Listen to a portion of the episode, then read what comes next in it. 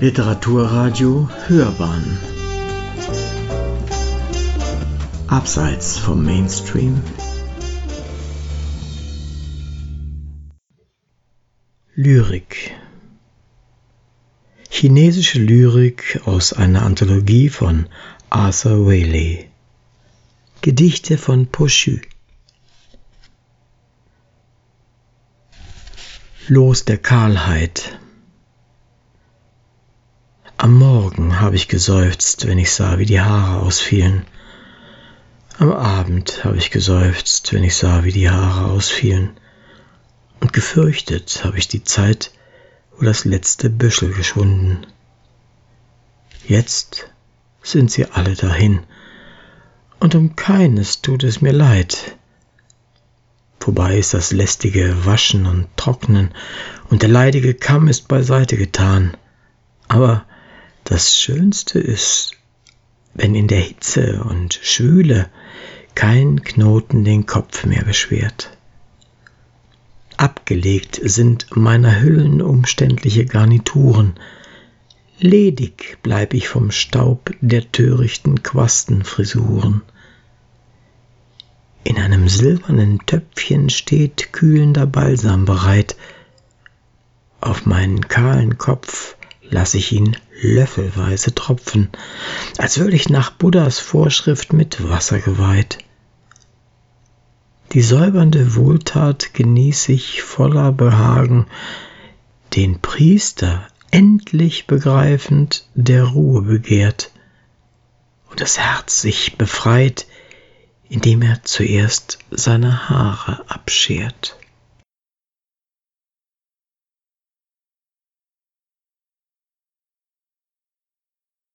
Der Halberemit Die großen Einsiedler leben offen an Märkten und Höfen. Die kleinen Einsiedler leben verborgen im Bergland und Dickicht. Bergland und Dickicht sind einsam und kalt, Märkte und Höfe sind ruhelos und voll. Viel besser ist es als Halberemit, Einsiedelei und Beruf zu verbinden. Man ist wie im Amt, doch vom Zwange befreit und fühlt nicht Belastung noch Langeweile. Weder Hand noch Gehirn sind sehr beschäftigt, doch ist man vor Hunger und Kälte geschützt. Man ist ohne feste Verpflichtung im Jahr und hat doch Bezüge und Lohn im Monat. Wer rüstiges Bergsteigen liebt, wer rüstiges Bergsteigen liebt, findet im Süden der Stadt die schönsten herbstlichen Hügel.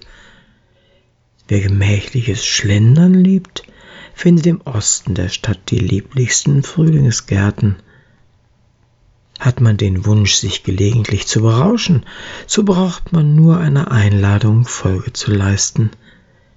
In Luoyang gibt es stets reizende Leute, die immer bereit sind zu langem Gespräch. Doch möchtest du lieber allein sein zu Haus, so genügt es, das äußere Tor zu verriegeln. Keine Sorge, dass Sänften und Staatskarossen an seinem Eingang sich drängen könnten. Jedermann weiß, dass sich im Leben zweierlei schwer vereinigen lässt. Hunger und Kälte bedrücken das Dasein der Kleinen. Sorgen und Pflichten verbittern das Leben der Großen.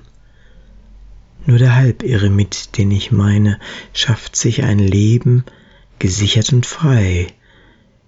Denn Reichtum und Mangel, Erfolg und Misslingen, diesen vier Dingen bleibt er gleichmäßig fern.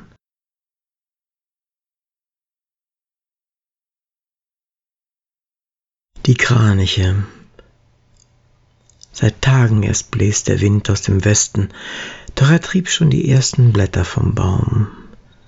In dünnen Schuhen suche ich des Weges trockenen Saum, beim ersten Frost ist es im Wattegewand am besten. In flachen Gräben verläuft sich das Regengerinnsel, Durch den spärlichen Bambus fällt zitterndes Licht.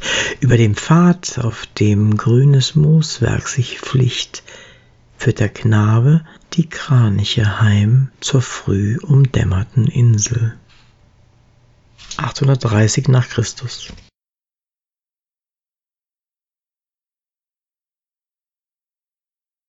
Krankheit.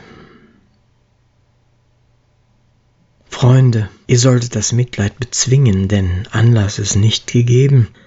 Es wird mir von Zeit zu Zeit schon gelingen, auch einmal auswärts zu leben. Was zählt ist allein ein beweglicher Geist, mit den Füßen hat's keine Not.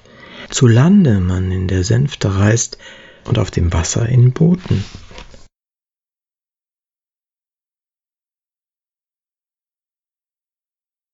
Taoismus und Buddhismus. Ein Wanderer kam weit über das Meer und erzählte von seltsamen Dingen. In einer tiefen Schlucht der Berge im Meer habe ich Terrassen und Türme erblickt. Ein Feentempel stand in der Mitte, an dem eine Nische noch leer. Man hat mir gesagt, sie stehe bereit, den Lo Tien aufzunehmen. O Wanderer, ich kenne die Pforte der Lehre, und ich bin kein Schüler von Feen. Was du uns eben erzähltest, ist nur ein müßiges Märchen. Nie werden die Berge im Meer die Heimat des Lotien sein. Verlasse ich die Erde, so gehe ich in den Himmel der Seligen ein.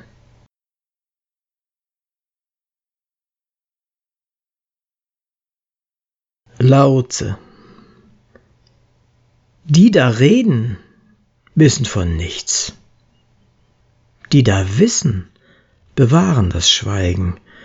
Es heißt, dass diesen Ausspruch Lautze einst getan. Sollen wir glauben, dass Lautze selber ein Wissender war? Wie kommt es dann, dass er ein Werk von fünftausend Worten verfasste?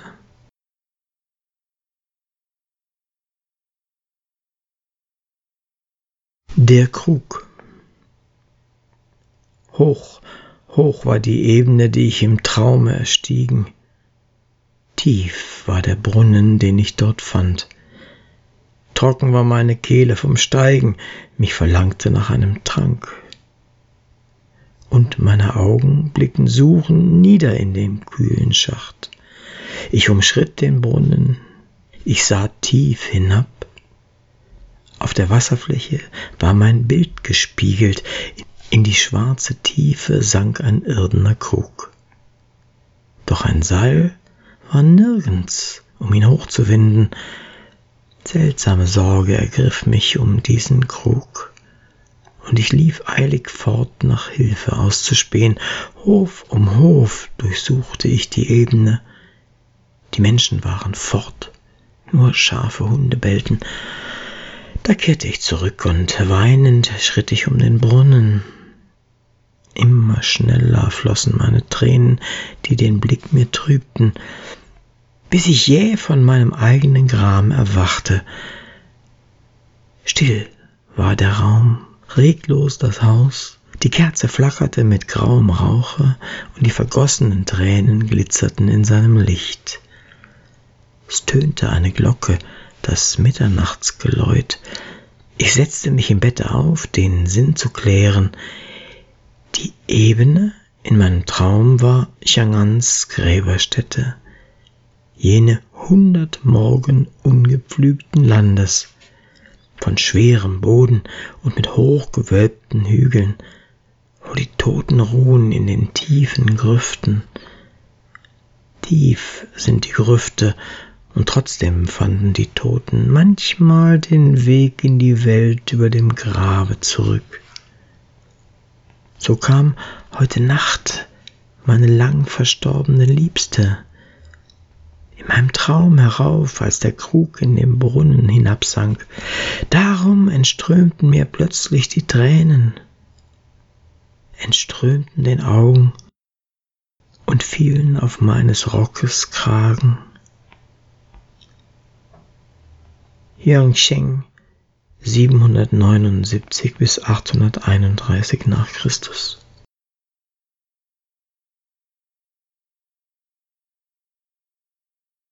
Die Dame und die Elster Glückverheißende Elster, heiliger Vogel, der Lüge muss ich dich zeihen. Beweise, wenn du vermagst, dass dein Kommen je frohe Kunde bedeutet.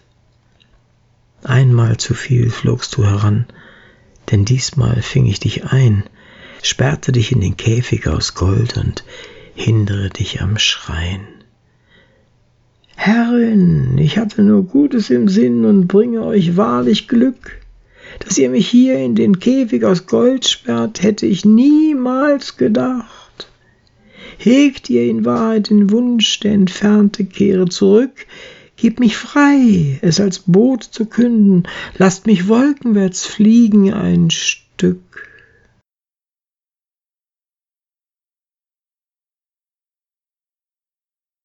Die kleine Karre. Die kleine Karre holpert laut durch den gelben Abendnebel. Der Mann schiebt hinten, die Frau zieht vorn. Sie mussten die Stadt verlassen, ohne zu wissen, wohin. Grün, grün sind die Blätter der Ulme, sie könnten den Hunger vertreiben, fänden wir nur einen ruhigen Platz, wo wir sie essen dürften. Der Wind bog das gelbe Mutterkraut nieder, in der Ferne erspähen sie ein Haus. Sicher wohnen dort Leute, die uns Suppe abgeben. Sie klopften an, doch niemand erscheint, Sie blicken hinein, doch die Küche ist leer. Unschlüssig stehen sie am Weg, wie Regen rinnen die Tränen. Chen Zulung 1608 bis 1647 nach Christus.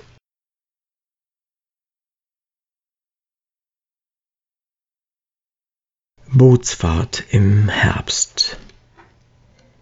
Ich fahre weit und weiter in meinem leichten Boot, ein Stoßwind der Freude fährt durch mein Herz.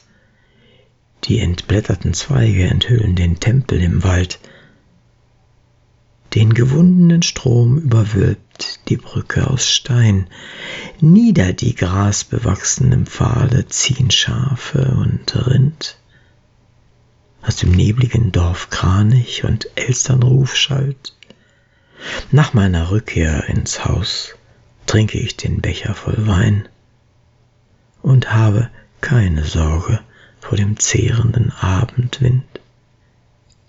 Luju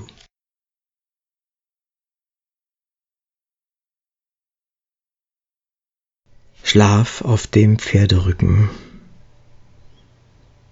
Wir waren lange geritten und weit entfernt noch vom Gasthaus. Die Lieder wurden mir schwer und ich ward vom Schlaf überrannt. Von meinem rechten Arm hing die Peitsche lose herab, in meiner linken Hand ließ jäh der Zügeldruck nach. Da schreckte ich auf und befragte forschend den Diener. Während er schlief, ritten wir hundert Schritte, so waren Körper und Geist miteinander vertauscht, und schnell und langsam hatten sich ineinander verkehrt. Denn die wenigen Schritte, die mich mein Pferd getragen, waren mir im Traume endlos und wie Äonen erschienen. Wahrlich, zu Recht besteht der Ausspruch der Weisen, die Zeit von hundert Jahren ist nichts als ein kurzer Schlaf. 822 nach Christus.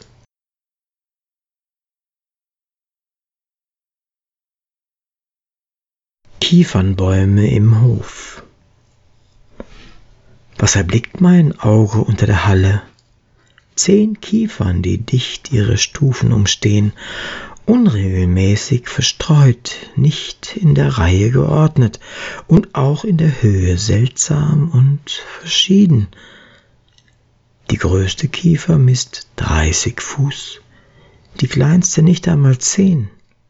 Sie tragen das Merkmal von wildem Wuchs, und niemand weiß, wer sie einst pflanzte, und neigen sich über mein Haus mit dem Dach aus blauen Ziegeln. Sie greifen mit ihren Wurzeln unter den weißen Sand der Terrasse. Am Morgen und Abend besucht sie der Wind und der Mond. Ob Sonnenschein oder Regen, frei sind sie vom Staub und vom Schmutz. In den Herbststürmen raunen sie dunkle Gesänge, vor der Sommerglut bieten sie kühlenden Schutz. Auf der Höhe des Lenzes hängt abends der sanfte Regen an ihren Nadeln wie schimmernder Perlenschmuck. Am Ende des Jahres, zur Zeit des Schnees, überziehen sich die Zweige wie mit Mustern von glitzerndem Jade. Mit jeder Jahreszeit wechselt ihr Ausdruck und eifert darin jedem Laubbaume nach. Letztes Jahr, als ich dies Anwesen kaufte, spotteten meiner die Nachbarn und nannten mich einen Narren weil doch ein Hausstand von zwei mal zehn Seelen umziehen sollte, nur ein paar Kiefern zuliebe. Was taten sie mir nun Gutes, seit ich ihr Leben teile? Sie lockerten nur ein wenig die Fesseln meines Herzens. Dennoch sind sie mir nützliche Freunde und erfüllen den Wunsch nach Gesprächen mit Weisen, Bedenke ich jedoch, dass ich in Gürtel und Kappe noch immer als Mann von Welt den irdischen Staub durchwandere, so zieht sich vor Scham mein Herz oft zusammen, weil ich nicht würdig bin, Herr meiner Kiefern zu sein. 821 nach Christus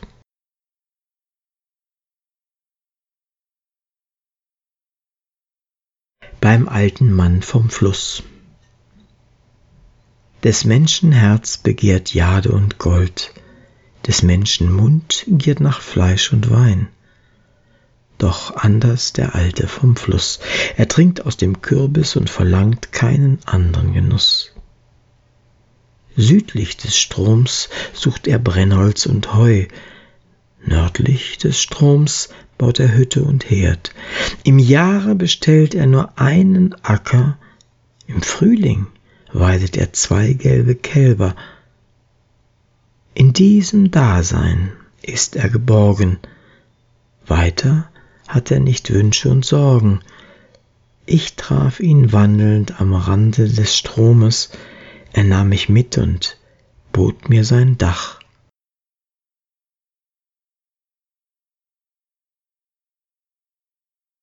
Als ich schied, um wieder zur Stadt zu eilen, erfragt er des Gastes Stellung und Rang. Ungläubig darauf sein Gelächter erklang. Minister pflegen doch nicht in Hütten zu weilen.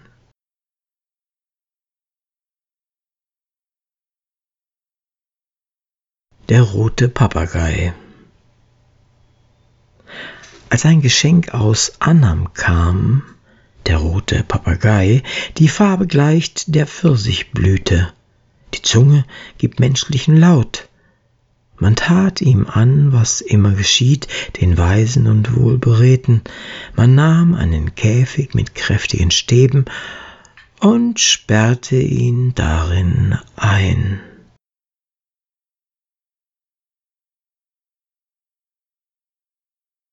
Blühende Bäume am Osthang ich nahm den Beutel, kaufte mir blühende Bäume und pflanzte sie an den Osthang der Weide. Ich hatte gekauft, was die meisten Blüten getrieben, nicht achtend ob Pflaume, Aprikose oder Pfirsich, hundert Fruchtarten vielfach gemischt. Tausend Zweige in strenger Folge erblühend, früh oder spät, ein jeder gehorcht seiner Stunde doch allen gleichmäßig wohl tut der fruchtbare Boden.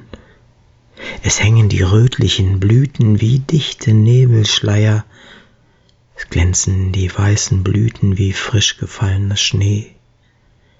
Geschäftige Bienen mögen sich nicht davon trennen, liebliche Vögel lassen sich gern darauf nieder. Vor ihnen rieselt unablässig ein Bach, dahinter liegt eine flache Terrasse.